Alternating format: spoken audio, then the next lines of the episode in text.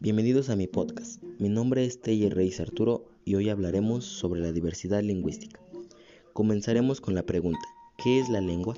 Bueno, la lengua es parte de la identidad, da sentido de pertenencia a quienes viven en una comunidad con la que comparten costumbres y tradiciones.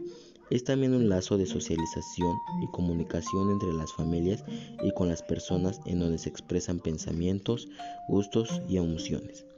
Por lo tanto, podemos definir a la diversidad lingüística como la cantidad de lenguas existentes en un país o en un área geográfica. La UNESCO reconoce un total de 6.000 lenguas en el mundo y algunas lenguas existentes en México son aguacateco, ayapaneco, cachiquel, maya, náhuatl, otomí, chol, huasteco y el tarasco aunque algunas de estas lenguas están en peligro de extinción, ya que no se fomenta o no es del agrado de la población juvenil. Finalmente, escucharemos un famoso poema de Nezahualcóyotl. Primero escucharemos este poema en náhuatl y luego la traducción de este.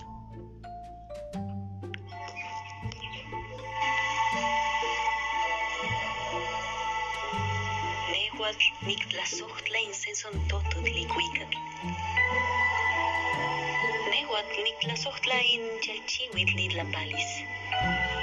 Iwan inauiyakmej xochimej. San oksen kakuali. Noikniuhtsin nintlakatl. Nehuatl niktlajsojtla.